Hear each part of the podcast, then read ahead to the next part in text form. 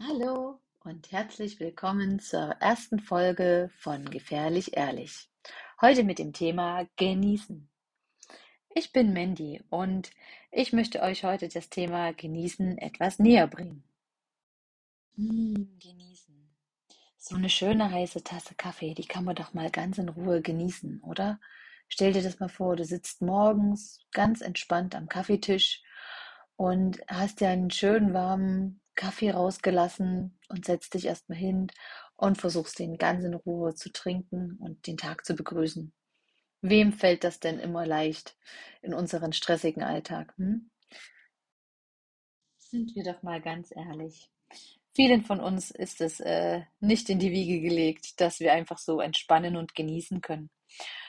Und es gibt viele, denen es so geht, wie vielleicht auch dir, ähm, die gefühlt den ganzen Tag zu tun haben und äh, ja, 24 Stunden nicht still sitzen können, äh, sich manchmal auch vielleicht auch so ein bisschen fremdbestimmt fühlen oder innerlich getrieben, obwohl sie wahnsinnig viel erreicht oder auch an dem Tag schon erledigt haben.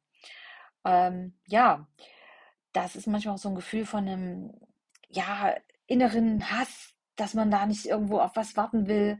Ähm, und das stresst einen dann. Ähm, was treibt denn denjenigen so an? Meist ist das ganz, ganz schwer zu beantworten, denn es ist was, äh, was aus einem Inneren rauskommt, einfach als Gefühl, was man gar nicht so bewerten kann. Ähm, was einem helfen würde, ist die Verbindung zum Unbewussten, der Kontakt zu deinem Unterbewusstsein. Ähm, wie gesagt, wir sind ja gerade schon mal ganz kurz auf die Übung eingegangen oder auf den, auf den morgendlichen Kaffee. Wenn man sich einfach mal ganz bewusst die Zeit nimmt, den Kaffee zu trinken, zu riechen, zu schmecken, einfach mal auch anzuschauen, mit dem Löffel mal drin rumzurühren und gucken, was er für Bewegungen macht. Das ist mal ganz bewusst eine Kaffeetasse zu genießen. Und dann kann man sich auch mal wirklich damit verbinden und schauen, was das mit einem macht und ob man vielleicht auch da wirklich mal innerlich etwas zur Ruhe kommen kann. Vergleichen wir zum Beispiel mal den Coffee to go mit einem Kaffee, den wir ganz bewusst zu Hause im Sessel genießen. Natürlich kostet das Zeit und ähm, das muss man halt erstmal für sich auch aufbringen wollen. Ne? Oftmals, wie gesagt, im Alltag gar nicht so einfach.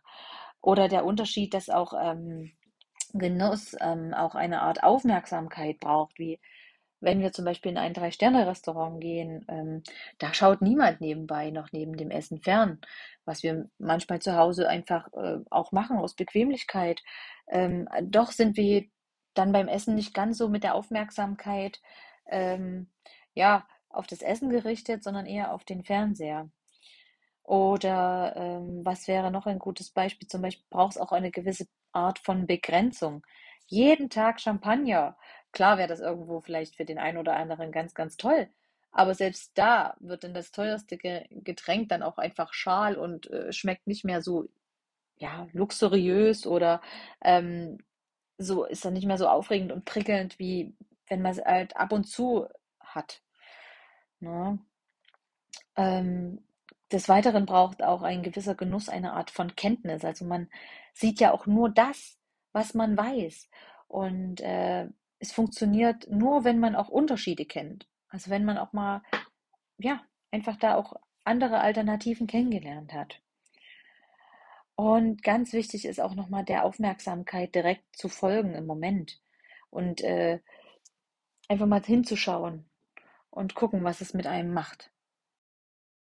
Ich möchte gerne mit euch da mal eine Coaching-Erfahrung teilen und zwar hatte ich einen Klienten, der steht ständig unter Zeitdruck, obwohl es wirklich keinen realen Zeitdruck gibt. Das die Frage auch mal, vielleicht auch nochmal an euch gerichtet. Was kommt für ein Gefühl auf, wenn du deinen Kaffee ganz in Ruhe trinkst? Kommt da zum Beispiel so ein Glaubenssatz hoch wie, ah, das ist doch Zeitversch Zeitverschwendung, mach was Vernünftiges, äh, mit Emotionen ausgedrückt, zeigt das eigentlich ganz genau das Problem auf, wo man mal hinschauen sollte oder kann, wenn es einen denn stört. Bei meinem Klienten war es so, ähm, er durfte in der Familie nie einfach nur so da sitzen. Da kam sofort ein schlechtes Gewissen oder ein schlechtes Gefühl dazu auch noch hoch. Und äh, sobald dann jemand äh, den Raum betrat und er irgendwie da saß, dann hat er so getan, als würde er was äh, was tun oder würde zum Beispiel lernen, ähm, weil es da auch um, ums Lernen ging. Und äh, das ist doch irgendwie auch schade, wenn man dann heute noch als Erwachsener noch mit sich selbst so im Inneren schimpft, obwohl es den realen Fakt gar nicht mehr gibt. Ne? Also dieses innere, warum schimpfst du im Erwachsenen noch mit dir selbst? Genauso wie meinem Klienten geht es natürlich äh, ja, nicht nur ihm so, sondern auch vielen anderen. Und deswegen wollte ich das Beispiel auch gerne mit euch teilen. Ne? Bei ihm hat es sich auch so ausgewirkt, dass ähm, er ganz, ganz viele Sachen versucht hat zu messen, alles zu tracken. Die Schritte, den Biorhythmus, den Schlaf, wie so eine Art kleiner Zwang. Ähm, ständig auch die Uhrzeit kontrolliert, den E-Mail-Posteingang, ähm, so dass er wirklich die maximale Ausnutzung der Lebenszeit äh, versucht hat auszureizen. Ähm, er hat gedacht, dann Sport könnte ihm eine Abhilfe schaffen, aber auch da ist der Leistungsdruck immer höher geworden, immer höher, so wie ein Wettkampf dann. Ähm, und wenn etwas nicht messbar war oder ist, ähm, könnte es dann sein, dass ich überhaupt existiere. Und es ist dann nur real durch wiederum diese Messung. Genau. Und äh, bei ihm kam dann im Inneren der Wunsch auf, auch selbst mal zu prüfen, existiere ich denn überhaupt? Ähm, und einfach, dass er nichts mehr beweisen muss. Wir haben uns dann im Coaching äh, mit seinem Unterbewusstsein verbunden und haben da direkt mal hingeschaut, ähm, ob es da einen direkten Personenbezug auch gibt. Und ähm, wie gesagt, sein Glaubenssatz war mitunter auch, ich muss etwas beweisen. Das kann zum Beispiel auch das Lebensthema sein, nicht wichtig zu sein, ne, sich enorm anstrengen zu müssen.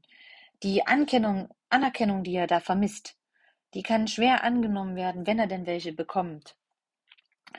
Ähm, solche Menschen sind meist extrem hoch motiviert, immer angetrieben und überzeugt, nichts zu können.